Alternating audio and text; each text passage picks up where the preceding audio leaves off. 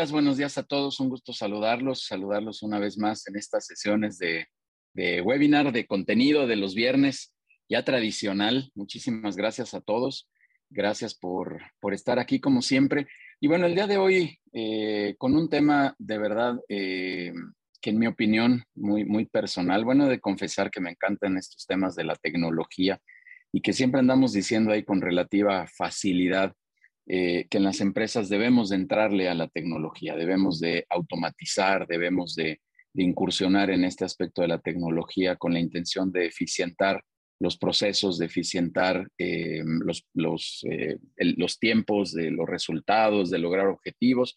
Pero sinceramente creo que lo decimos de repente un tanto a la ligera, ¿no? Un tanto en el desconocimiento a veces de todas estas herramientas.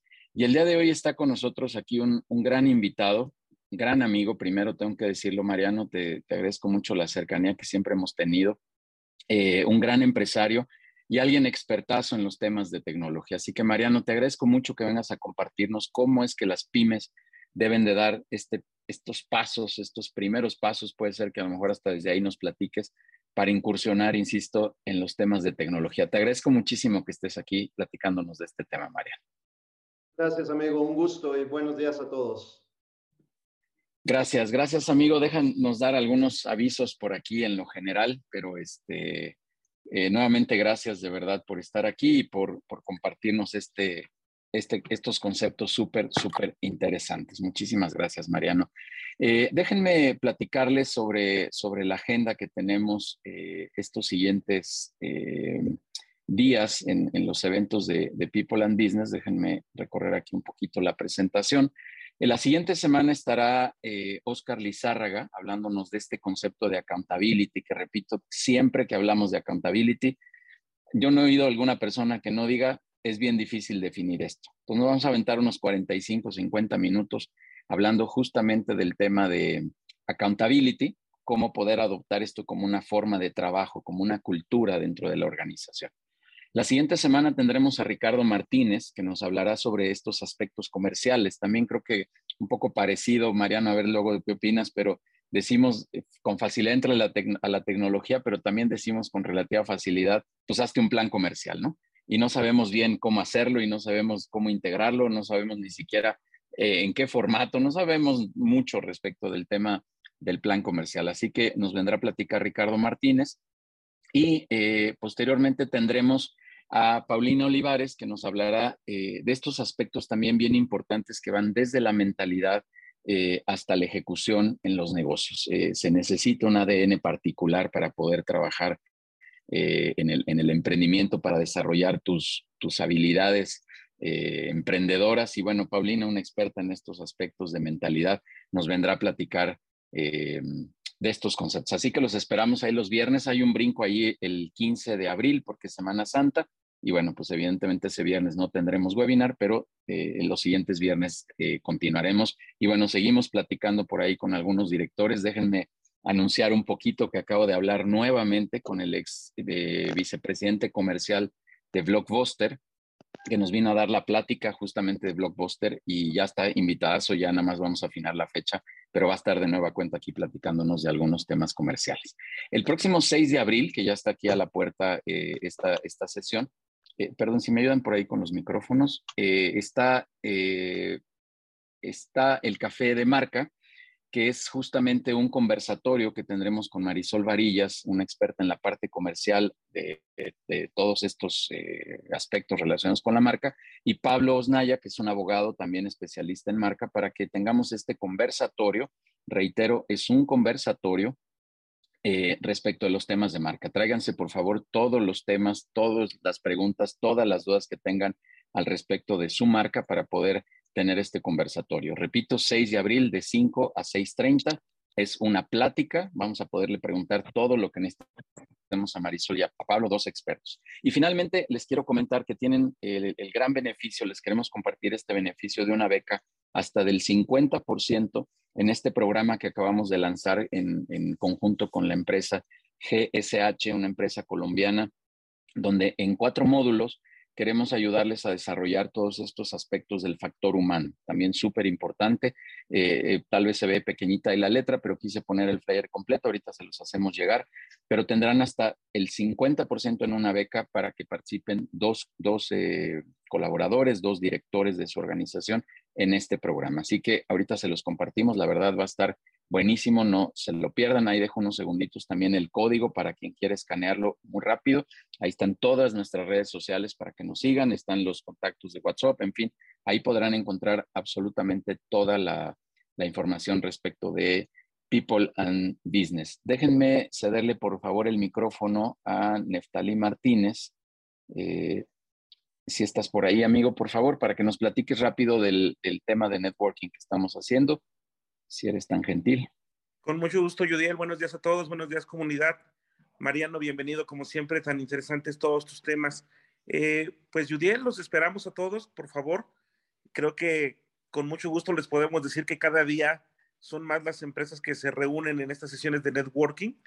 Todos los lunes a las 6 de la tarde, de 6 a 8 de la noche, tenemos siempre la presentación en dos bloques de 10 empresas, 5 por cada bloque y al final una presentación estelar se han generado cada vez más oportunidades de negocio, de relacionamiento productivo y lunes a lunes le damos variedad y sobre todo vida al adagio de People and Business de conectar experiencias empresariales.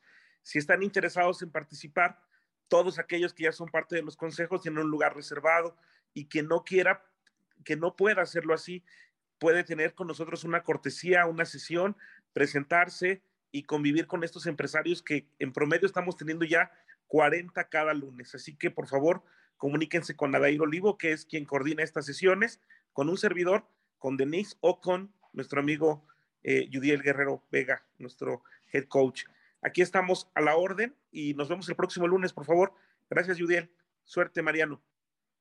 Gracias. Justamente ya para cerrar y dar, dar ya inicio a la, a la plática, el día de ayer tuvimos una reunión en, en, el grupo de mentoring de la Universidad de Anáhuac. Nos presentó un empresario eh, que está vinculado a este sector de alimentos y afortunadamente tuve la, oportunidad de compartirle varios contactos justo en esta cancha del relacionamiento, como bien lo mencionas, Neftalí, que, de verdad se llevó muchísima información, no solo los contactos, sino también mucho aporte.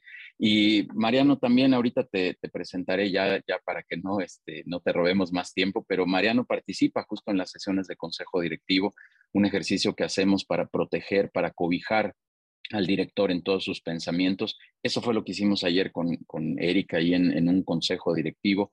Y bueno, Mariano no me dejará mentir que se genera una sinergia y una, unas ideas ahí espectaculares en estos consejos. Todos están nuevamente, eh, eh, están cordialmente invitados y nuevamente invitados a participar como, como, como invitados en alguna sesión totalmente gratuita eh, de consejo directivo. Así que quien guste, por favor, pues avísenos y, les ayudamos, además del relacionamiento que ahora estamos generando ya en un área específica que ya cumplimos eh, un año haciendo todo este tema de vinculación empresarial. Mariano, pues vamos a darle, por favor. Déjenme leer unas cuantas líneas y subrayo, amigo, unas cuantas líneas, porque si no aquí me podría seguir un buen rato leyendo el resumen profesional que tienes, que de verdad es, es poderosísimo. Pero les presento a Mariano para ya dar inicio a esta plática. Eh, Mariano es actuario de profesión, cuenta con 23 años como empresario en el sector de las tecnologías de información. Apoyó en el 2019 como vicepresidente de la Comisión de Transformación Digital en Coparmex y actualmente está preparándose como analista geopolítico y, y tecnologías de la información. Es socio fundador de Accentit, uno de los más grandes partners de Microsoft aquí en México, y actualmente está ya incursionando en el mercado americano. Así que te felicito por este crecimiento, mi querido amigo. Esto lo has incubado ahí en People and Business, así que, que el que nos vayas compartiendo este crecimiento que tienes ahora ya en Estados Unidos también, te felicito y, que sigan todos estos eh, avances y estos logros. Déjame hacer una pequeña pausa eh, respecto de este tema geopolítico que hoy ojalá y nos puedas platicar, aunque sea una probadita, aunque hoy vamos a platicar de tecnología, pero tiene mucho que ver el tema de la guerra y muchos aspectos que hoy estamos viviendo.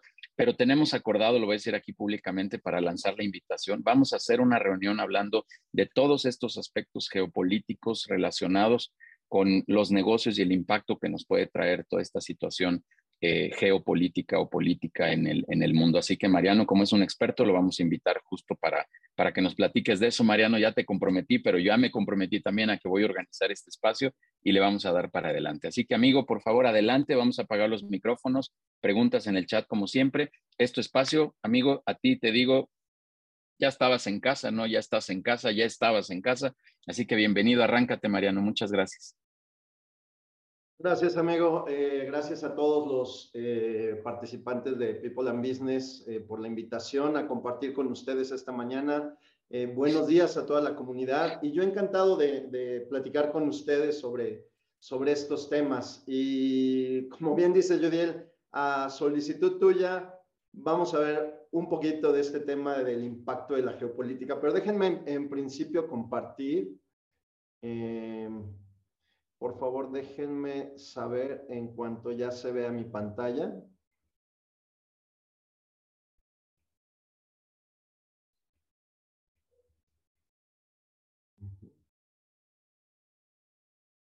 ¿Se me pueden decir, por favor? Sí, se ve, ahí, está cargando ya, Mariano. No, no hay texto todavía. No, pero ya, ya cargó, ya se ve pantalla.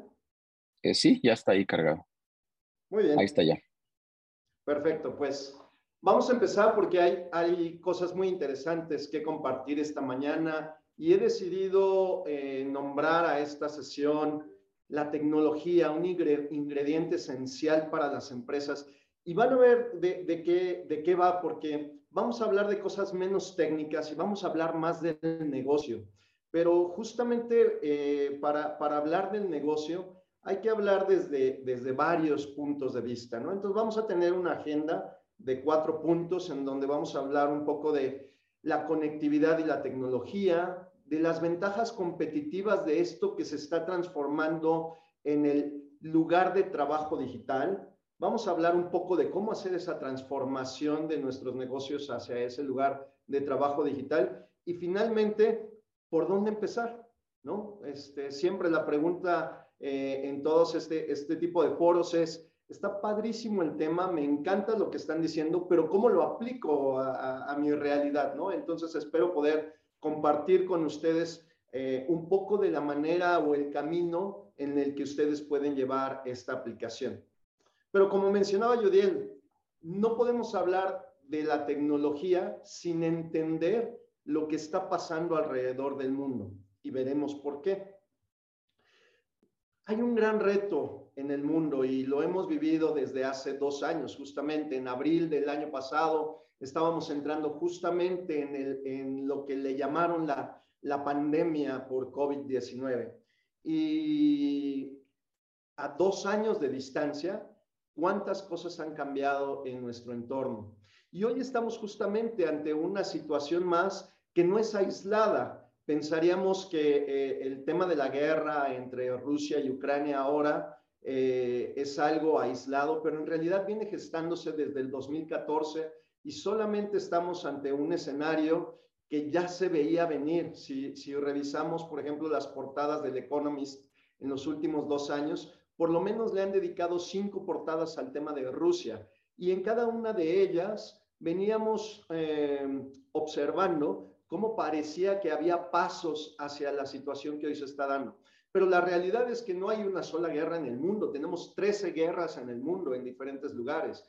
Le, estamos dando atención quizá a una de ellas, pero todas están sucediendo de forma paralela y tienen impactos distintos. Lo que es un hecho es que pareciera que vamos a tener un cambio en el orden mundial en los siguientes 10 años. Ya lo dice la ONU con su Agenda 2030 si, observamos un poco de lo que nos mencionan, eh, que para el 2030 se percibe un cambio del, del, mundo de la manera en la que hoy los vemos. Pero no quiero entrar en demasiados detalles porque si no me va a pasar ahí todo el día y me, y me, quiero concentrar en el tema del día de hoy.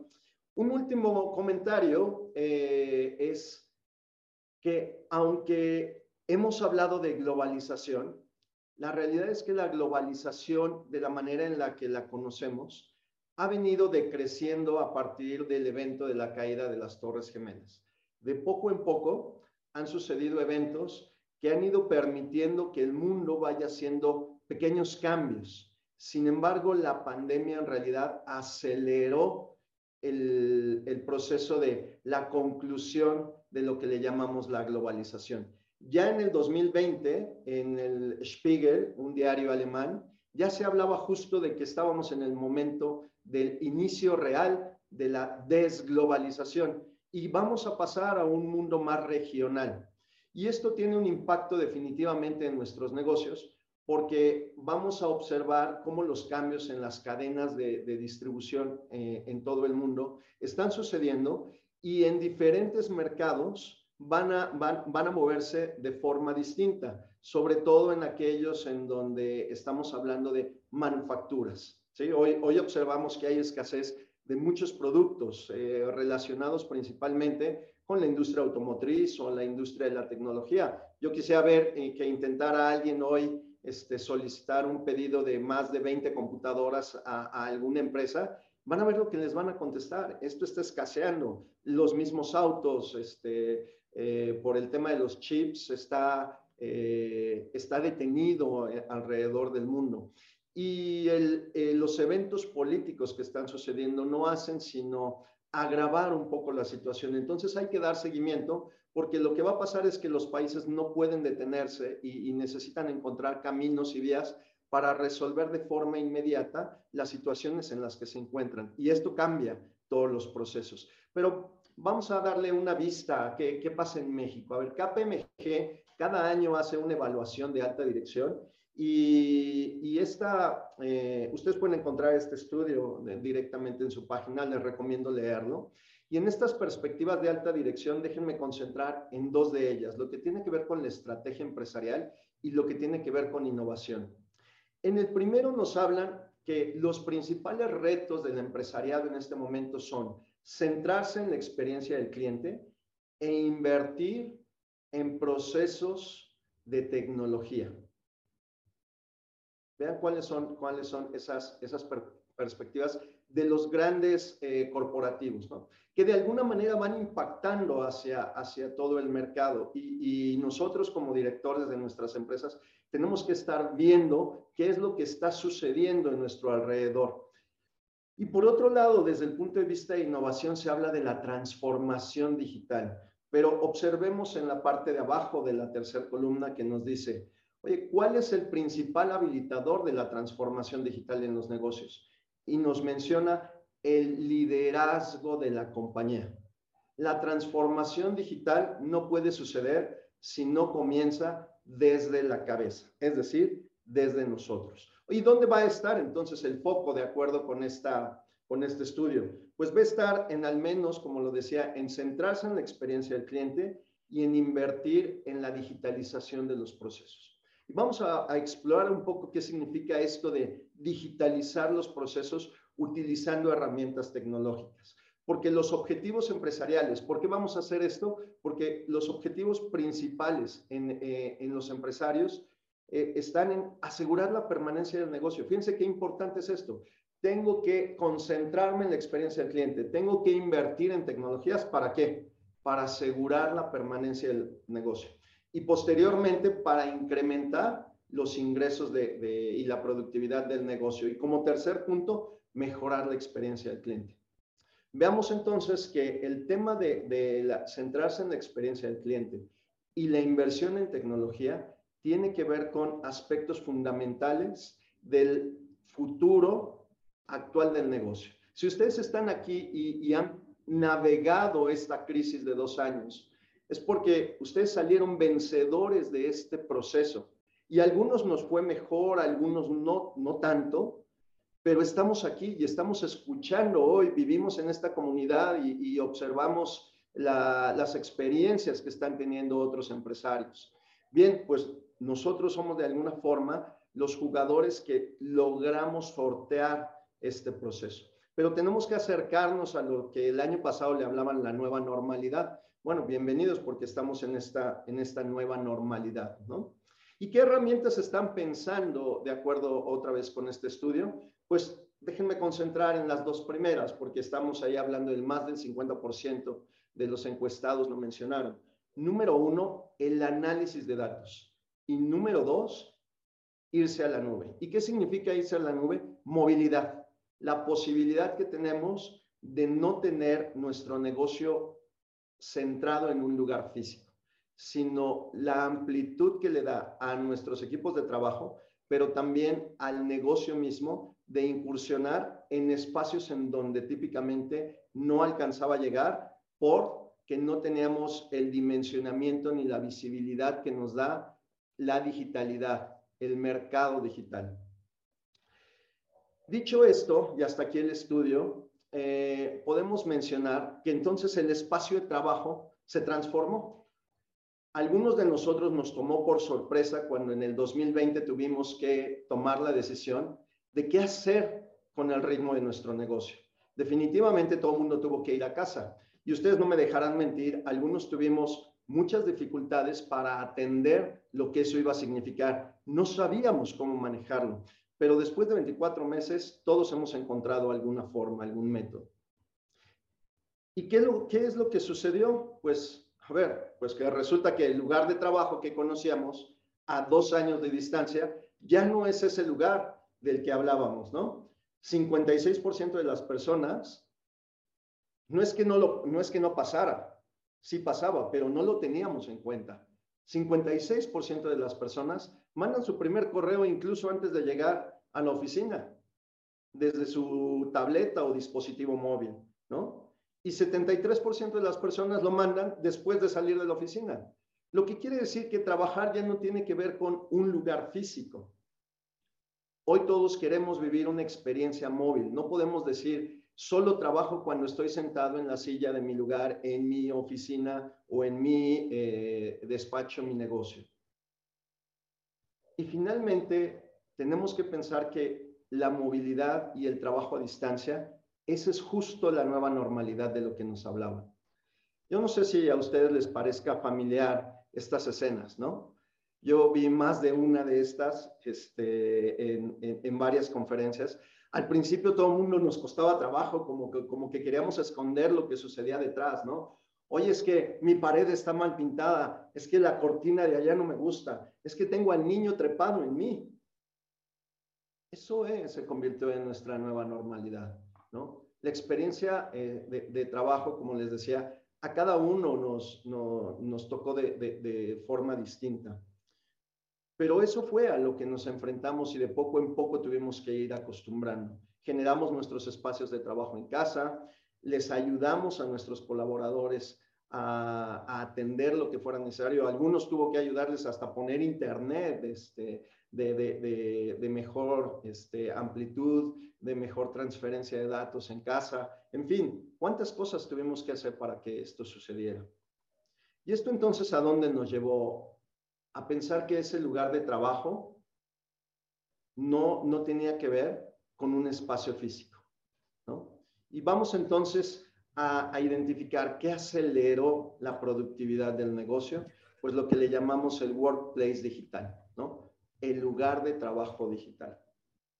Y este lugar de trabajo digital no es otra cosa que la extensión del área de trabajo que teníamos en nuestra oficina, en nuestro negocio, hacia cualquier otro lugar en donde nos encontremos. ¿De qué manera nosotros pudimos extender estas posibilidades? Definitivamente todos recurrimos, número uno, a dispositivos, número dos, a herramientas de trabajo. Y esto se convirtió ahora en un estándar.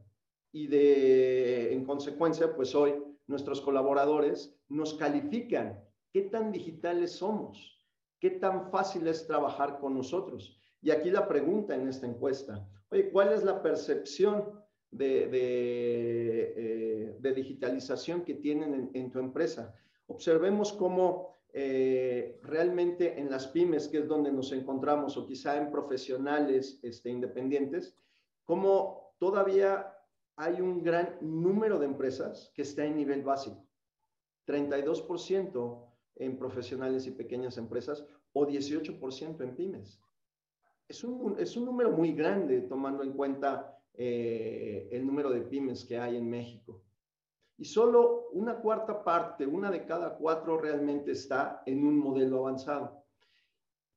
Y muchos de estos temas no tienen que ver con la falta de voluntad para que suceda.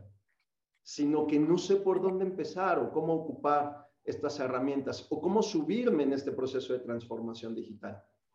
Este espacio digital no solo es un imperativo actual, porque se ha convertido ya no solo en un diferenciador, sino en un estándar del modelo de trabajo. Este, este workplace digital tiene que ver también con la manera en la que me veo en el futuro. Y todos los avances tecnológicos van a ir impactando lo que yo puedo hacer. Se trata de ir entendiendo qué es lo que está pasando en el mercado, cuáles son las posibilidades que me da e identificar qué utilidad le puedo dar yo para mi negocio. Y tendremos entonces que entrar en saber, bueno, ¿cuáles son los beneficios reales de la digitalización para mí? De acuerdo con este otro, otro de los estudios que ha hecho Microsoft, dice, a ver, en las pequeñas empresas, este, hay un cambio entre lo que nos dijeron en el 2019, antes de pandemia, a lo que nos dijeron a final del 2020, posterior a haber iniciado eh, eh, el tema de la pandemia observamos cómo la digitalización impulsó la eficiencia en los procesos. De alguna manera, al estar todos en casa, no había manera que nos viéramos, sobre todo en el 2020. En el 21 se empezó a relajar, pero en el 2020 todos estábamos un poco en la incertidumbre que desconocíamos las causas del virus, que, no sabíamos cuál era el impacto, que no había vacunas, este, en fin, nos obligaba entonces a estar todos guardados en casa. Entonces necesitábamos ocupar herramientas de tecnología para trabajar de algún modo. Y esto impulsó entonces la eficiencia.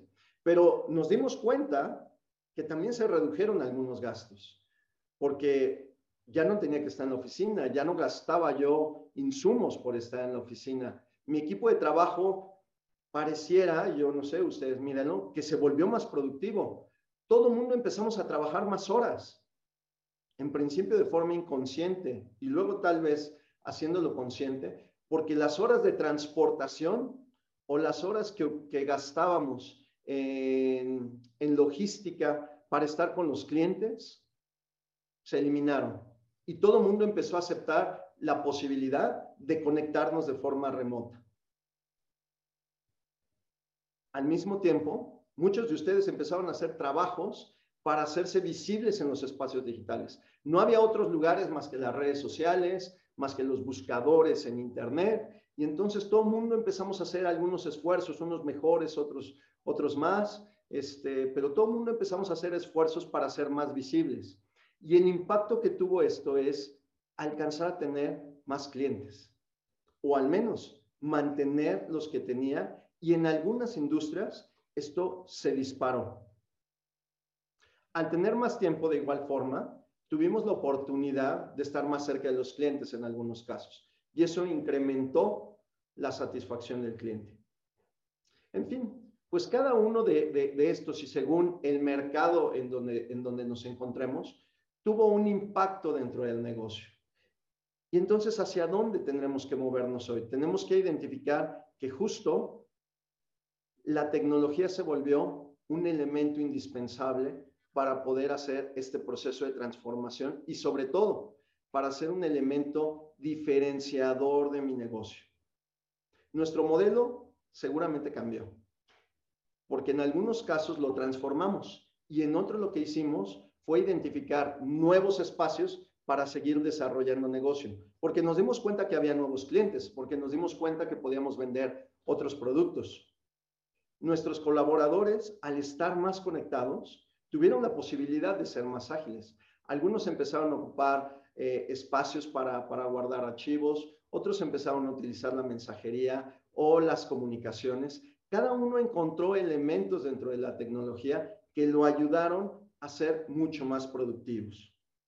Lo que es un hecho es que se ve que para el 2023 o de aquí al 2025 la mayor parte de los lugares de trabajo van a ser móviles, definitivamente. Y para eso nos tenemos que preparar, no solamente en la lógica de las personas que se encuentran en nuestro negocio o que trabajan con nosotros, sino también en la lógica de que nuestros usuarios finales, nuestros clientes finales, van a estar de igual manera en un modelo móvil. Y entonces tenemos que pasar a lo que le están llamando un tech ready, ¿no? ¿Qué tan listos estamos nosotros para enfrentar este nuevo mercado? Y hasta aquí tendríamos que pensar, y déjenme decirles que si les van surgiendo algunos comentarios o preguntas, vayan poniéndolas en el chat para que platiquemos de ellas. Porque eh, después de, esto que, les estoy compartiendo, lo más interesante y lo más rico es decir, bueno, ¿y qué ha pasado contigo? ¿A qué te estás enfrentando? Hablar de nuestra experiencia y sobre todo compartir. Esto en los últimos dos años ayudó en espacios como este, como en People, a que los empresarios nos diéramos cuenta de cosas que al no estar en nuestro día a día, podíamos implementar porque otro ya lo había hecho. Todo mundo, y, seguramente este, lo vieron en las noticias, tan pronto empezó el tema de la pandemia, buscamos y descargamos Zoom.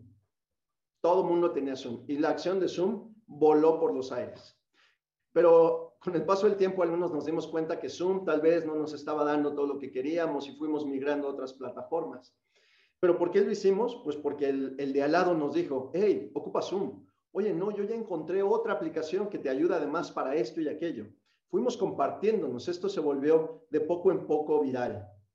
Pero vamos entonces a hablar de las ventajas competitivas de tener un espacio este, un espacio digital y trabajar en él dentro de nuestras empresas.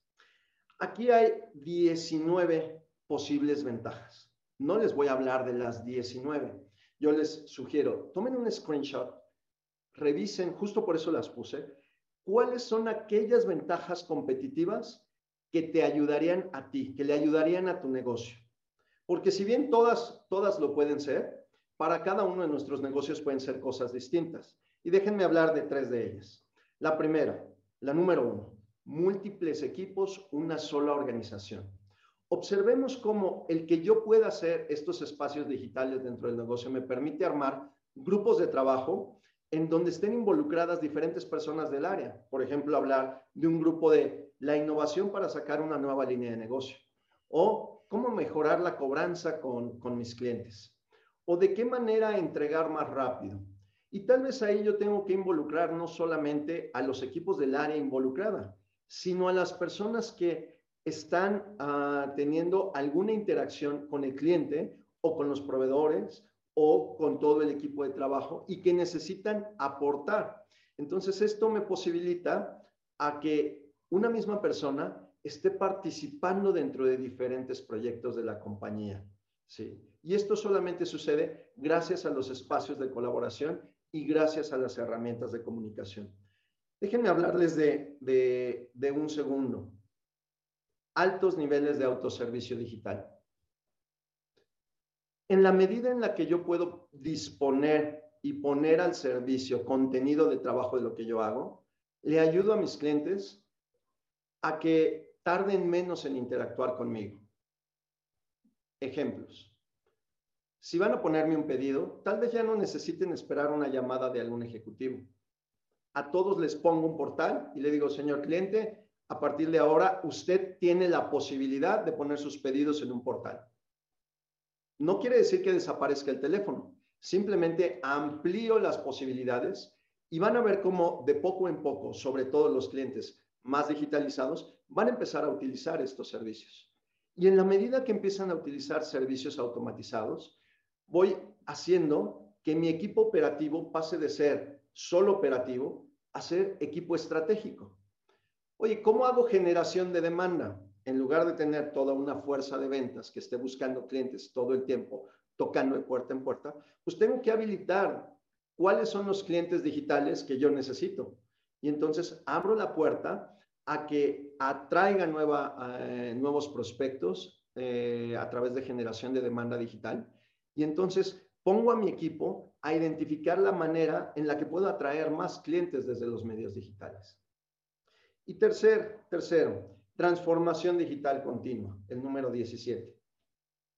Si yo tengo a un equipo que está pendiente de cuáles son los adelantos de la tecnología y de la manera en la que yo puedo utilizarlos dentro del negocio, entonces voy a asegurar que voy a tener un proceso de mejora todo el tiempo. Y eso se convierte en una ventaja competitiva en algunos, eh, en algunos negocios, porque siempre va a estar a la vanguardia, sobre todo aquellos cuyos clientes son eh, en ciertos grupos de edad. Estas ventajas competitivas habría que analizar cuáles son las que quedan mejor para tu negocio de acuerdo con el mercado al que estás dirigido, con los productos o con los servicios que vendes. Pero definitivamente estoy seguro que puedes encontrar por lo menos dos o tres ventajas competitivas en esta lista que pueden ser útiles para tu negocio.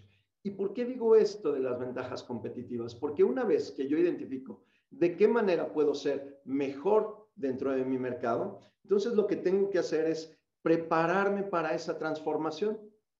Si yo elegí, por ejemplo, esta última que mencioné, que la transformación digital continua va a ser una ventaja competitiva para mi negocio o que la movilidad de mi fuerza de ventas eh, es indispensable para que puedan tocar a más clientes o la atracción a través de medios digitales, entonces lo que tengo que llevar es estas ventajas competitivas, identificarlas y entonces pasar al proceso de, definir cuál es mi estrategia de transformación hacia este workplace digital.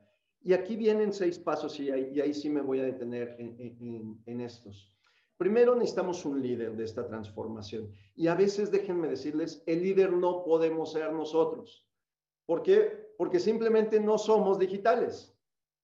Algunos nos creemos digitales adoptados, pero no somos digitales, no nacimos ahí. Entonces necesitamos un equipo que nos ayude a liderar esta transformación digital en el negocio. Definitivamente te necesita a ti como una cabeza pero tienes que integrar sobre todo a personas más jóvenes, yo te diría entre los 25 y los 35 años, a que te ayuden a pensar de qué manera podrían interactuar mejor con sus mercados. Haz un equipo de transformación digital. Número dos, ¿cuáles son los desafíos que está teniendo tu negocio? Oye, yo necesito incrementar, y casi todo el mundo podremos decir esto, necesito incrementar mis ventas. Sí, pero ¿cómo? ¿Cómo voy a incrementar mis ventas? no solamente es ve y paga, paga eh, eh, en Google o en algún otro buscador para atraer. ¿Qué vas a hacer si atraes? Imagina que, eh, que si logras atraer.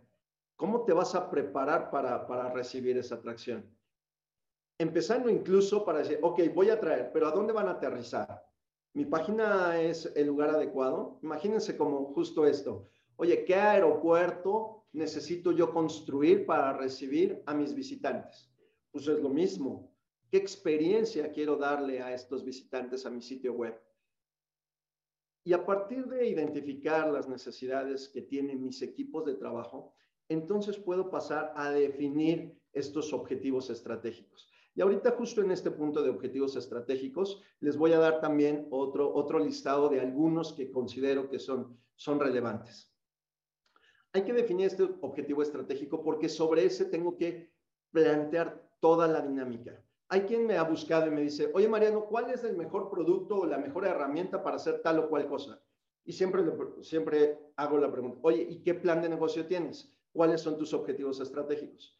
Si no conocemos esto, entonces cualquier herramienta que elijamos puede funcionar o no, pero no tiene que ver con la herramienta. Tiene que ver con que yo haya elegido el objetivo adecuado para mi negocio de acuerdo con la estrategia. Una vez que tengo el objetivo, puedo elegir el tipo de herramientas que yo voy a utilizar. Número cuatro, si voy a hacer un proceso de transformación, entonces tengo que hacer un cambio en la cultura. Y aquí necesito a mi equipo de capital humano. Tengo que trabajar con él para, eh, identificar de qué manera vamos a comunicar este cambio que viene sucediendo en la organización. No solamente es comprar sistemas o comprar aplicaciones, e implementarlas. Hay que trabajar con los equipos, sobre todo con aquellos, insisto, que no somos millennials, ¿sí? Los millennials ya nacieron con dispositivos, pero los que no somos millennials no nacimos con ese deseo de estar trabajando de, esa forma. Entonces hay que hacer un proceso de cambio en la cultura, porque déjenme decirles que una buena parte de los proyectos que fracasan tiene que ver con las personas, no con las herramientas. Entonces, por eso, como, como cabeza de mi negocio, necesito liderar este cambio en la cultura. Número cinco, empieza con poco, empieza con un proyecto pequeño, pero ya lo decía yo desde hace dos años, la transformación digital va de hacer cosas pequeñas, pero rápidas. Oye, me voy a equivocar, seguramente, seguramente te vas a equivocar, pero si no te equivocas rápido, entonces, ¿cómo vas a dar el siguiente paso? Y trabaja de acuerdo a tu inversión. No se necesita este, pensar en los presupuestos gigantescos. Define qué presupuesto tú tienes para hacer este proceso de transformación y elige qué puedes hacer con ello. Y de poco en poco ve haciéndolo. El asunto es hacerlo ya. Ya pasaron dos años. Hace dos años yo decía eh, esto mismo y les decía, aquellos que no lo estemos haciendo, es posible que no lleguemos al final de este proceso. Y hoy lo que puedo decirles es, aquellos que no hagamos esto, no vamos a alcanzar este, esta transición del cambio hacia esa nueva normalidad, que lo van a ver, lo estoy adelantando, la vamos a tener implementada por completo hacia final del 2023. Todavía el año 2022 y el 2023 van a ser años de ajustes desde el punto de vista geopolítico, pero también desde el punto de vista de los mercados. Todo se está acomodando y entonces nosotros justo tenemos todavía ese momentum de hacer las cosas lo más rápido que podamos para asegurar esa continuidad de la que nos hablaba este, la encuesta de KPMG. Y finalmente, planifica el crecimiento del futuro. Ya desde hoy, yo, yo, yo decía hace dos años, no debemos planear demasiado lejos, a seis meses. Hoy yo les diría, hay posibilidad de hacer una planeación a 12 meses y en una, en, una posibilidad quizá eh, mayor a tres años, no mayor a tres años justo en este momento, además de que las prácticas de negocio ya nos hablan de, sobre todo en la pequeña empresa, eh, hacer una visualización más de, de, de, corto plazo que de largo plazo, sobre todo en este momento que seguimos viendo cambios constantemente. ¿No? Aquí en México tenemos dos retos. Primero, lo que se acerca el 2024 con el cambio de gobierno, que a ver qué implica esto y qué impacto tiene para para, para México, ¿no? Este, y nuestra economía. No sabemos si va a, ser, va, a va a haber una continuidad de lo que está pasando en este gobierno o vamos a tener un nuevo gobierno. Para nosotros eso va a ser un, un, un factor importante para saber, de modo que nuestra planeación después del 2024 difícil decir qué, qué, qué, vamos a poder hacer. Entonces, tres años, 22, 23, 24, hace, hace un poco más de sentido. Eh, y con base en esto, entonces, elegir cuáles son las herramientas que yo debo utilizar y de qué manera las quiero utilizar de acuerdo con estos objetivos estratégicos y este plan de futuro. Y les dije que quería yo eh, plantearles un, par de objetivos estratégicos, bueno, no un par, más bien varios objetivos estratégicos que ustedes podrían utilizar como punto de inicio este, para, para su negocio aquí estoy poniendo nueve objetivos. Oye, ¿cuál de ellos acomoda y queda mejor para ti? Yo te diría otra vez, toma un screenshot de estos y revisa cuál de, cuál de esos hace más sentido hoy para tu negocio y lo que quieres en los siguientes, en los siguientes meses. ¿Qué quieres lograr de aquí a diciembre de, del 2022? ¿Quieres ser más productivo y eficiente? ¿Quieres aumentar la flexibilidad laboral que hay en tu negocio? ¿Quieres mejorar los entornos colaborativos este, y, de intercambio de, información entre los equipos. Quieres trabajar en un tema de seguridad y de protección de datos, captar y retener más a tus clientes. Quieres entrar en procesos de, innovación porque tu mercado lo exige. Quieres atraer y reclutar al mejor talento porque te estás preparando para, para entregar más y mejores productos. Quieres optimizar los costos de, tu operación actual o quieres ser mucho más ágil y reaccionar más rápido ante los cambios del mercado. Una vez entendiendo esto, podemos entonces identificar cuáles son las herramientas que la tecnología tiene disponibles para que yo cumpla con alguno de estos objetivos. A ver, por ejemplo, si yo digo, quiero captar y retener más clientes, pues lo primero que se me viene a la mente es que necesitamos una generación de demanda. Entonces, ¿qué necesito? Pues un, buen sitio web necesito una herramienta o una práctica de inbound marketing para hacer atracción de prospectos, necesito entonces tener páginas de aterrizaje dentro de mi sitio web y necesito tener la, la, manera en la que yo voy a administrar la conversión de esos prospectos que me lleguen. Típicamente esto diría, necesito un CRM de marketing para después convertirlo en un CRM para ventas, ¿sí? Ah, bueno, pero quien me diga, oye, no, yo quiero estar enfocado en la optimización y reducción de mis costos, entonces necesitamos tal vez una plataforma de administración de la producción o de los costos o de la logística, del inventario, del manejo de los almacenes.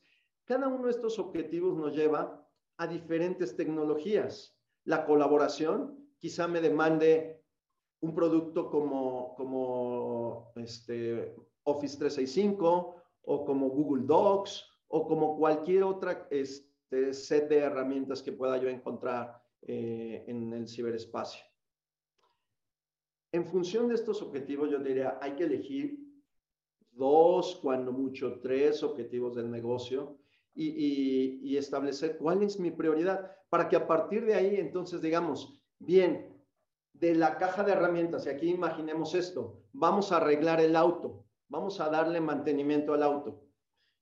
Pues, ¿qué es lo que tiene que hacer? Lo voy a llevar al mecánico. El mecánico que va a hacer, abrir su caja de herramientas. Aquí, este, con mi amigo Judiel, yo le he dicho, People and Business, yo a veces lo veo como justo esta caja de herramientas. Pero hoy quiero hablarte de la caja de herramientas, pero del workplace digital, ¿no? ¿Cuáles son esta, eh, esta caja de herramientas que yo tengo? Otra vez, tómale un screenshot porque hay que elegir de acuerdo con los objetivos este, que, tienes en mente.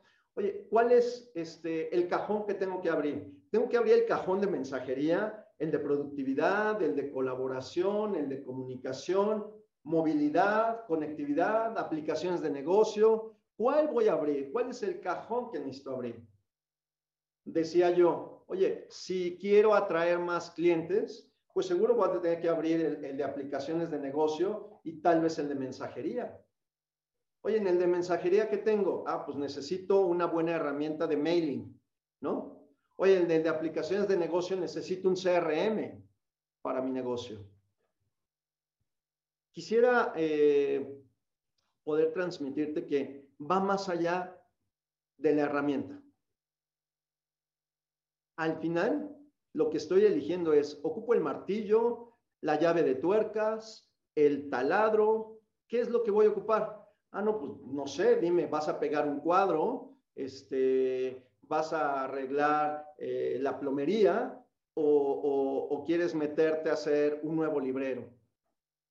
Dependiendo del objetivo que yo vaya eh, a tener, es el tipo de herramienta que yo debo ocupar. Y aquí hay diferentes herramientas. A ver, si hablo de mensajería, pues tengo que pensar justamente en, un, en un buen eh, eh, servidor de correos, en tener una mensajería instantánea y mensajería instantánea de tipo WhatsApp. ¿sí? Todo, el mundo pensamos en WhatsApp, pero no es lo único que hay, ¿no? El móvil, un microblog este, interno para el negocio. Si hablo de productividad, todos necesitamos herramientas de escritorio una hoja de cálculo, Excel, un procesador de palabras, Word, una herramienta de presentación PowerPoint. Pero lo dije de Office porque es lo que yo conozco, pero a lo mejor tú ya estás ocupando el de, el de Apple estás ocupando el de Google, ¿no? Pero necesitamos esta herramienta de productividad. Pero va más allá de lo que yo quiero. Es algo que todo mundo en mi equipo de trabajo puede ocupar. ¿no? En colaboración, salas de trabajo digital, de comunicaciones, este, herramientas para hacer conferencias, como las que estamos ocupando. Hay quien, hay quien tiene, este, para conferencias, tiene este, Zoom, pero en salas de trabajo ocupa, este, no sé, WhatsApp eh, o ocupa, ay, este, los, las salas de, uy, se me fue, este, las salas de Facebook, ¿no? Y, o cualquier otra herramienta, porque voy eligiendo y entonces tengo de una cosa, de otra y de otra, y si haces la lista de todas las aplicaciones que estás ocupando, tienes hecho eso un rompecabezas en el negocio. Y esto sucede porque justo no, había, no hubo un plan antes. Entonces, fuiste tomando las decisiones conforme te llegaban las cosas. Entonces, la invitación es a que vayas a, tomar esos seis puntos de los que te hablé y regreses e identifiques cuáles de todas las herramientas están haciendo sentido para el negocio, cuáles de aquellas deben quedarse, cuáles deben irse y las que se quedan, de qué manera vas a sacar provecho para ellas. Y voy acercándome al final para dejarles espacio a que tengamos este, conversación y preguntas. Yo quiero dejarles aquí algunas sugerencias. Primero, este, pues hay que leer un poco. Siempre me gusta recomendar, recomendar libros y el que les recomiendo hoy es este de Klaus Schwab. Klaus Schwab es eh, ah, el presidente del Foro Económico Mundial y que escribió en 2016, hace no mucho, este, este libro sobre la cuarta revolución industrial. Es un libro que necesitamos leer para entender hacia dónde va el futuro de la economía y de los negocios. Cuando lo entendemos, entonces nuestra cabeza se abre de ideas y puedo pasar a, ver nuevos horizontes para, para, mi negocio. Número dos, si quieres saber más acerca de, esto que te hablé del workplace digital, hay un, este, hay un ah, estudio de Deloitte que puedes descargar, entra a la página de Deloitte y este, ponle este, este nombre de Digital Workplace y de ahí puedes descargar este, todo este estudio y además con todo detalle cuáles son los pasos para que lo vayas implementando dentro de tu negocio. Y número tres, ¿quieres hacer una evaluación de cómo te encuentras ahora? En este, eh, en este sitio de Digital Workplace hay una evaluación que puedes hacer. Este, es gratuita la evaluación. Eh, y te dice, bueno, hoy cómo estás, ¿no? ¿Cuáles son este, tus indicadores respecto a los diferentes temas que significa el Workplace digital? Y ahí tienes un punto de partida de la evaluación y después puedes utilizar todos estos screenshots que yo te dejé, eh, que te pedí que tomaras para hacer tu plan. Y bueno, con esto eh, quiero decirles que lo más relevante es que tomemos la decisión ahora. Si tú no tomas esta decisión ahora, alguien más lo va a tomar y estará avanzando en este proceso de transformación del negocio que seguramente va a tener impacto en los siguientes meses, años para ti. Yo les agradezco mucho y abro este espacio para que podamos entonces ahora interactuar. Este, no sé si tengamos preguntas, amigo, o si alguien quiere abrir su micrófono y, este, y que compartamos y preguntemos algo. Sí, muchas gracias, Mariano. Eh, gracias por tu ponencia y por tus reflexiones. Voy a apagar ahí la, la presentación para vernos aquí en pantalla. Y mira, sí hay algunas preguntas. Gabriela Mendoza nos dice, ¿qué tan seguro es trabajar en la nube? Al final los tiempos eh, nos van empujando a trabajar en ella? Pues miren, este, pasa de todo. Eh, es tan seguro como cuando decían qué tan seguro es meter los discos que teníamos en los sistemas este, y que infectaran toda la red, ¿no? O cuando después ya no necesitábamos de estos dispositivos y entonces empezamos a compartir USBs y estas no eran respaldadas y se perdían. La seguridad informática es un elemento que todos los fabricantes y que todos los eh, data centers se están ocupando, pero también es un hecho que tenemos al otro lado a todos los hackers, a todos los que están tratando de, golpear la, seguridad de, información. Eh, yo les diría, es un estándar y hay que seguir, como en todo, las reglas mínimas necesarias. Va a haber seguridad suficiente para nuestros archivos en la medida en la que tomemos las, eh, las previsiones, tener respaldos, no, no, no este, eh, tener restricciones para el acceso a lugares que no son seguros dentro de la, de la red, a tener políticas de, de, control de, de, usuarios, sobre todo cuando estoy hablando de que tengo varios trabajadores este, o colaboradores dentro de mi negocio. Eh, el que yo eh, a todo mundo me asegure que tienen desde cosas básicas como antivirus o que tienen los anti-malwares o que tienen este, una seguridad perimetral dentro del negocio, dependiendo de lo que yo, yo tenga que hacer. Y los niveles de seguridad los aumentamos. Es como, insisto, en nuestra casa, ¿qué tan seguro es donde vivo? Pues este, independientemente de eso hay que poner ciertos niveles de, de seguridad. Debemos estar tranquilos con esto siempre que sigamos las prácticas de seguridad que los expertos nos den. Gracias, Mariano. Eh, por aquí Manuel Valderas, amigo conocido, nos pregunta, ¿qué servicios se necesitan para, eh, se, necesita contratar para trabajar en la nube?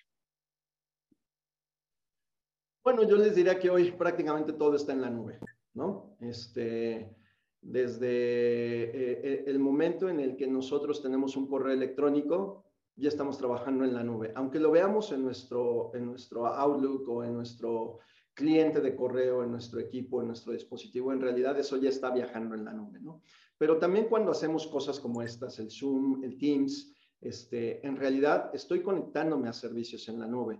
Cuando yo ocupo eh, el OneDrive o el Dropbox o cualquier este, otra aplicación para compartir archivos o guardar archivos, en realidad yo ya estoy trabajando en la nube.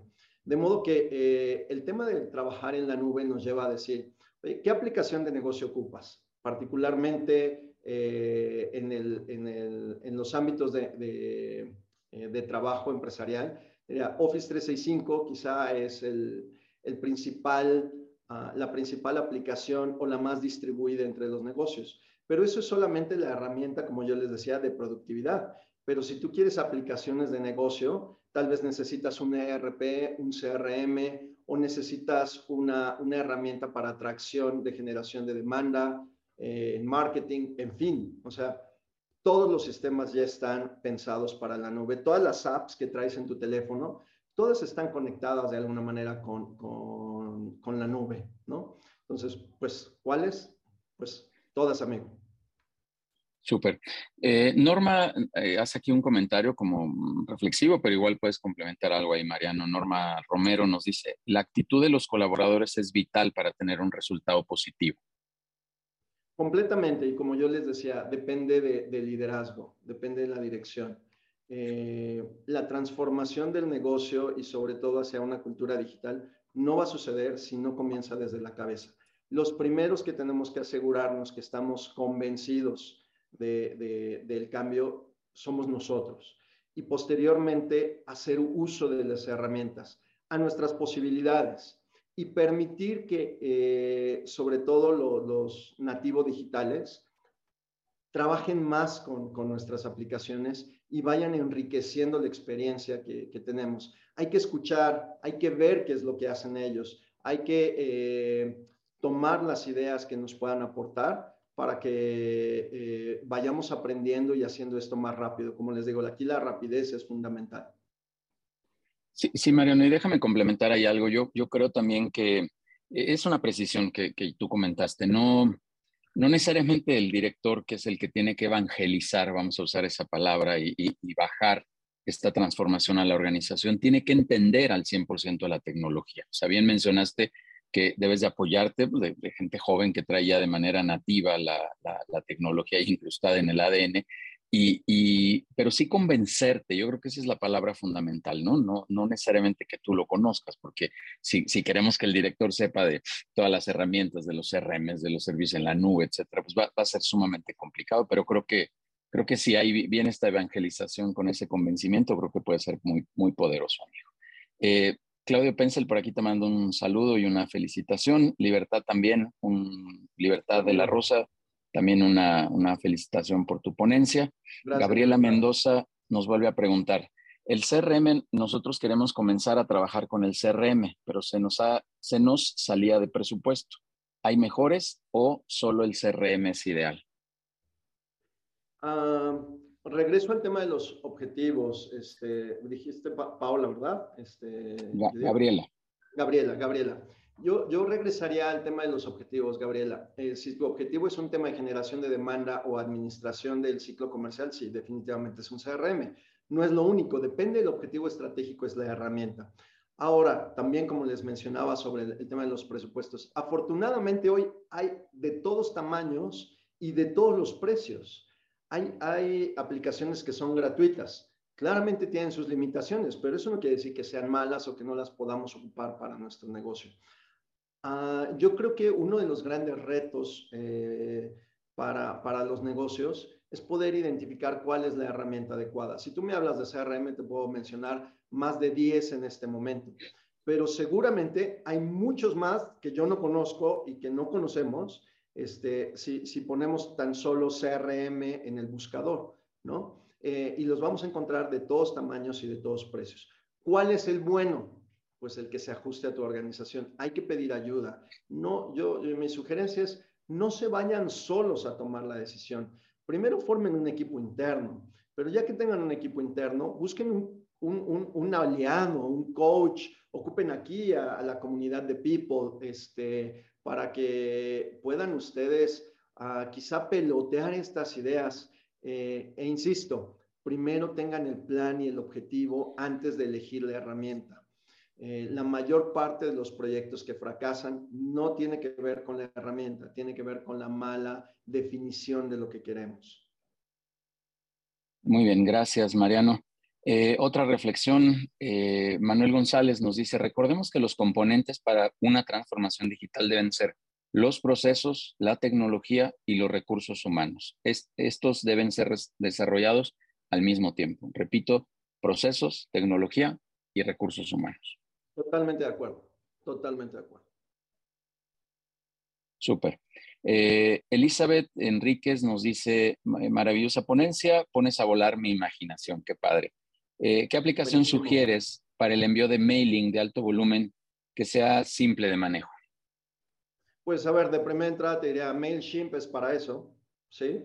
Este, pero dependerá de, de si tu proceso se queda solamente en enviar el correo, ¿no? oye, ¿qué pasa si, si, yo le quiero dar seguimiento a mi correo? Este, pues a lo mejor pensaría en otras herramientas, pero de primera mano, pues a ver, este, me viene a la cabeza MailChimp.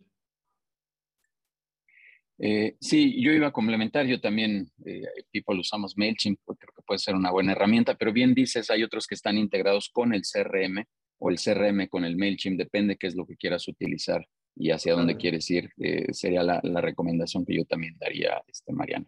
Eh, Alejandro Casas, un comentario para Gabriela Mendoza, existen CRMs sin costo y excelentes, checa Odoo, por ejemplo, y varios más. Pues ya, ya lo comentaste, Mariano.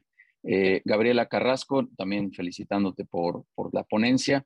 Gracias, César Ruiz nos hace una pregunta, también te felicita. te agradece la recomendación de libros y de los documentos de Deloitte. Eh, KPMG tal vez hace referencia también. Eh, ¿Qué tan común es que las organizaciones estén incorporando un CTO, Chief Technology Officer, para ser interlocutor con las compañías y apps que proveen eh, soporte e ir incorporando esta infraestructura? Interesante pregunta, porque yo diría que no se queda solamente en el CTO, ¿no? Ya en algunos, este, en algunos negocios me ha tocado ver el, este, el Chief uh, Digital Transformation o el, el Chief Transformation, no sé qué. O sea, el tema de la transformación en algunas organizaciones se ha convertido en algo tan estratégico que han puesto a nivel de, eh, de C, es decir, de, de, dirección, el proceso de la transformación de los negocios.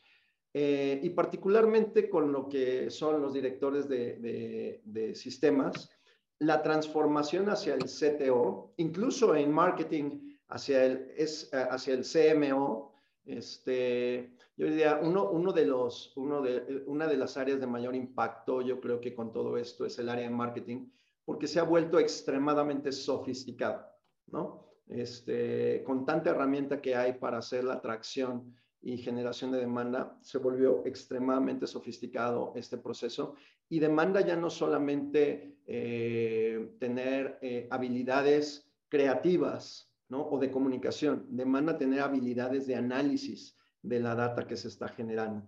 bueno, pues este, definitivamente las organizaciones y los puestos de trabajo se están transformando, se están generando nuevas posiciones con diferentes objetivos a los conocidos y esto va a seguir pasando. Hay, hay, hay profesiones que tienden a desaparecer con este proceso de la transformación digital, pero al mismo tiempo que algunas podrían desaparecer, van a aparecer otras tantas en el, en el mercado. Bien, Mariano, voy a leer dos, tres comentarios y una pregunta y con eso vamos cerrando este, este bloque, Mariano. Muchas gracias. Marian Bris nos dice, Mariano, muchas gracias. Me queda una muy buena visión de cuán poderosa y cómo podemos aprovechar la tecnología para seguir sumando los proyectos en los que estamos. Me gustó mucho. Dice, no nací con la tecnología. Bueno, varios no nacimos con la tecnología, pero... Muchos de nosotros, sí, sí. Muchas gracias. nos tenemos que ir adaptando. Cristina Moret, eh, también felicitaciones por la ponencia. Gabriela Gracias, aquí ya nos hizo un par de preguntas, también agradece mucho y, reconoce que hay que estar en capacitación en temas de tecnología de manera permanente. Todo el tiempo. Súper. Y Francisco Guillén, que es con quien vamos a cerrar el bloque de preguntas, dice, excelente información, excelente ponencia. ¿Cuáles son las métricas más importantes en temas de transformación digital para mi empresa? Uy, pues a ver, Paco, este, yo te diría eh, las métricas están en función de los objetivos que elijas, ¿no? Este, eh, podría yo pensar que, eh, un, o sea, si, si, lo hiciera yo de manera global, es cuál es mi proceso de transformación digital dentro de mi plan. Es decir, a ver, hago mi plan, defino cuáles son mis pasos a seguir dentro del plan y entonces mi principal indicador va a ser cuál es el, porcentaje de avance que tengo yo en ese proceso de transformación que elegí para la compañía, ¿vale? Porque, a ver, ustedes van a llenar, este, quien, quien decida hacerlo, esta evaluación que les puse eh, en pantalla. Eh, y ahí les va a dar una métrica y, y les diría, eso va a ser una fotografía de cómo están hoy. Eh, pero eso no quiere decir que todos esos indicadores necesariamente sean los útiles para tu compañía. El proceso de transformación digital va más con el nicho de mercado en el que te encuentres, lo que tú deseas para hacer este, para, para tu negocio y para tus clientes y sobre todo con los resultados esperados. La tecnología, recuerden, va a ser solamente el habilitador para alcanzar el objetivo, ¿vale? Este, y el habilitador eh, rápido, ¿no? O el habilitador que le va a dar la agilidad al negocio. Pero por otro lado, este, el, modelo de negocio sigue siendo dominio de cada uno de nosotros, que somos los expertos en, en nuestros nichos, ¿no? Esa experiencia, esa expertise que cada uno de nosotros tenemos, por eso digo que la tenemos que compartir con nativos digitales para que nos ayuden a identificar caminos y escenarios posibles hacia donde podemos hacia donde podemos caminar y entonces eso es lo que se va a convertir en nuestro estado ideal.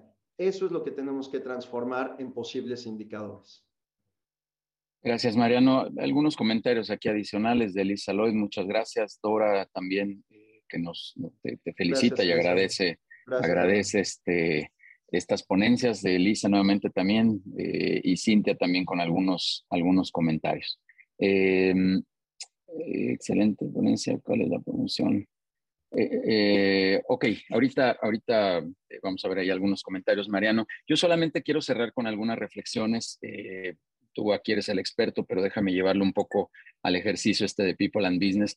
Y me quedo con, con la, con el concepto este de equivocarse rápido, ¿no? El, fundador de Waze era, era su eslogan principal, decía, oye, hay que equivocarse rápido y corregir más rápido todavía pero quiero subrayar que en la parte de tecnología yo creo que es multiplicado por dos, por tres o por no sé cuántos, porque tú voy a comprar hoy cualquier equipo y en dos semanas ya hay una novedad. Y hay, compra algún software y hay una actualización. Y compras un celular y no, no tienes ni seis meses de vigencia. O sea, la tecnología está verdaderamente acelerada a pesar de todos los, los asegúnes que comentaste al inicio de, los chips y todo este rollo. Pero bueno, la tecnología va a seguir avanzando pase lo que pase y eso se corregirá en algún momento. Así que creo que esta reflexión es muy profunda, el, tema de decir, bueno, prueba métete estas aplicaciones, softwares, de todo el rollo tecnológico, equivócate, corrige y corrige mucho más eh, rápido. El tema del presupuesto es un tema muy comentado aquí en la comunidad, Mariano, tú lo sabes. Eh, de repente decir, oye, pero es que no tengo lana, es la respuesta así como inmediata, ¿no? Oye, métete a la tecnología, es que no tengo lana. Pues es que no necesitas tanta lana y creo que lo más importante es saber qué es lo que quieres, hacia dónde está dirigido. O sea, todo, tú sabes, Mariano, aquí en People and Business, mucho lo llevamos a un tema de, oye, haz un plan comercial, haz un plan de marketing digital, haz un plan de marketing, haz un plan de negocio. Bueno, pues ahora diría yo también, haz un plan de tecnología que te lleve a esa transformación. O sea, no es aventarte, no es agarrar la que encuentres por ahí en algún comercial, en alguna red social, sino entender qué quieres, hacia dónde lo quieres llevar, para qué quieres esa tecnología y sobre eso lanzarte y vas a encontrar alternativas que sin duda alguna hoy se está abaratando, entre comillas, y dicho con, el buen sentido, donde puedes encontrar muchas más herramientas que te ayuden. Creo que también puedes ir dando pasos para ir subiendo tanto el presupuesto como el desarrollo de esa tecnología y acceder a plataformas mucho más robustas y mucho más completas que tengan integración. Tú en Accenture tienes herramientas de absoluta integración donde ya se complementan una serie de cosas de manera sumamente eh, poderosa, ¿no? Eh, también creo que hay otro tabú. Dime, Marian. Yo, yo te diría ahí, amigo, es parte del plan de negocios. A partir del plan de negocios, este, hay que mapearlo con, con, lo, con las posibles herramientas que te van a ayudar a, a, cumplir con los objetivos de tu plan de negocios. Y este, sobre el presupuesto, de verdad, ni te preocupes. O sea, va a haber la herramienta incluso gratuita que puede ayudarte. El, el asunto es, decídelo. Si no lo decides, vamos a seguir pensando que la tecnología no es para mí porque es cara o porque yo no sé, y va a haber mil razones para no hacerlo. Este, la, la, decisión es, ve por ella, ¿no? Usa como, como aspecto diferenciador.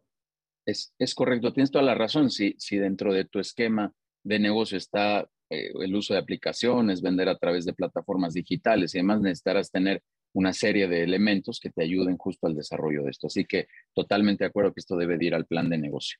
Otro, otro tabú que yo identifico, Mariano, es el tema de, la gente y la tecnología, ¿no? De repente decimos, oye, pues es que si dentro de la tecnología tengo que quitar gente y, voy a sacrificar puestos y una serie de cosas, y yo digo que no. Yo digo que se transforman estas posiciones y entras en un tema de interpretación, de uso, de análisis, de generación de datos, de bases de datos, de uso de información, en fin, a otros aspectos donde finalmente se transforma. Voy a poner un ejemplo así básico para, para ser ilustrativo, el famoso RP, ¿no?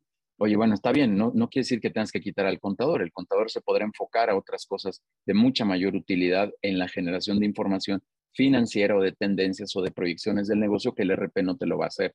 Simplemente yo, e, esta es una herramienta de gestión ahí interna pero que no te va a llevar a otras cosas. Entonces, creo que tampoco pensemos en que tenemos que sacar a gente o tenemos que eliminar a algunas personas de la organización, sino enfocarlas o realinearlas a nuevos procesos dentro de la empresa. Y finalmente, reiterar este tema de la evangelización. Yo le he dicho con esta palabra desde hace muchos años, Mariano, que, que finalmente hay que, esto tiene que venir de arriba hacia abajo, ¿no?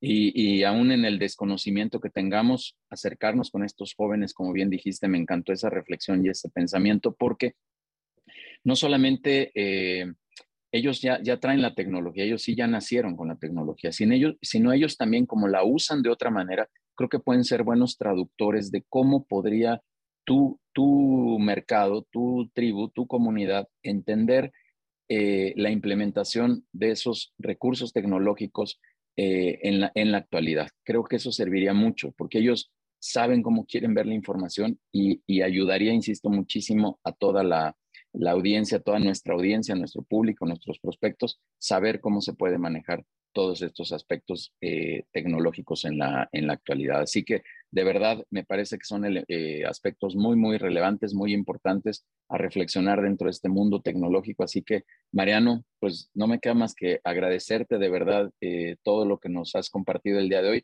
Siempre, por aquí alguien decía, siempre hay, hay temas muy interesantes de eh, que reflexionar sobre este tema de tecnología. Y pues solo quiero hacerte llegar este reconocimiento, amigo, digital. Ahorita llegará digital hablando de la tecnología. Me encantaría dártelo ahí en persona, como siempre lo digo, pero con un agradecimiento, un aplauso, un abrazo. Eh, agradecido de que estés aquí en la comunidad de, People and Business participando de manera activa, tú desde hace ya varios años literal, y que siempre vengas a compartirnos estos temas de tecnología. ¿Quieres hacer algún comentario de cierre, amigo? Pues en principio agradecer, agradecerte a ti y a todo el equipo por la invitación y a toda la comunidad que nos escuchó. Eh, yo encantado de poder este, tener una sesión uno a uno. Acabo de dejar mi correo eh, en el chat. Eh, si, si, quieren, pónganse en contacto conmigo. Yo me comprometo a tener una hora con cada uno para, para hablar de sus negocios, de, de, de, la manera en la que podrían hacer este proceso de implementación y si sucede el caso, también poder ayudarles desde Accentit a, implementar alguna de estas tecnologías dentro de su negocio. Lo más importante, eh, insisto, es el plan y el seguimiento que le demos. Y la dirección eh, es definitivamente la responsable de que esto suceda. Les agradezco mucho a todos y espero que, que hayan podido obtener excelente información para aplicar dentro de sus negocios. Bien, Mariano, de verdad muchísimas gracias eh, por, por, venir, por participar aquí en la, en la comunidad de People and Business. Y ya solo para, para cerrar, déjenme este, dar algunos, algunos avisos eh, con los que inicié. Recordarles el, el, calendario de sesiones que tenemos para, para los siguientes viernes. El próximo viernes estará por acá eh, Oscar Lizárraga hablándonos de, esta, de este concepto, accountability, como una cultura, como, como la implementación de un ejercicio dentro de la organización para, para resolver temas eh, y objetivos de manera mucho más puntual. La, eh, después una pausa por Semana Santa y después tendremos la sesión con Ricardo Martínez hablándonos del tema del plan comercial y Paulina Olivares de este tema de un pensamiento, de cómo tener un mejor pensamiento dentro del emprendimiento que es fundamental. El 6 de abril tenemos la, reunión, el conversatorio, el café de marca con estos dos expertos en temas de, marca, valga la redundancia, eh, desde la parte comercial hasta la parte legal con Marisol Varillas y Pablo Osnaya. Y reiterarles el beneficio, ya les puse por ahí en el chat eh, el programa que tenemos con GSH, un programa para el desarrollo del, área de factor humano, en donde tienen acceso a una beca hasta del 50%, así que escríbanos por favor, ya les compartí ahí ese, ese programa, e, invitarlos a, a, las sesiones de networking que tenemos todos los lunes de 6 a 8 de la noche y a los consejos directivos que también, eh, pues algunos de ustedes ya participan aquí, pero quien no los conozca, pues con todo gusto les vamos a hacer una, una cordial invitación. Mariano, nuevamente te agradezco muchísimo por estar aquí. Como lo dije al principio, tú ya eres de casa, pero bienvenido a casa ahora de nuevo a esta, esta ventana de, de contenido. Muchísimas gracias. Y gracias, gracias a todos los, gracias Mariano, y gracias a todos los que estuvieron por acá en un viernes más. Nos vemos el siguiente viernes con este tema de accountability. Que pasen muy buen día, buen fin de semana y que todo esté bien. Gracias.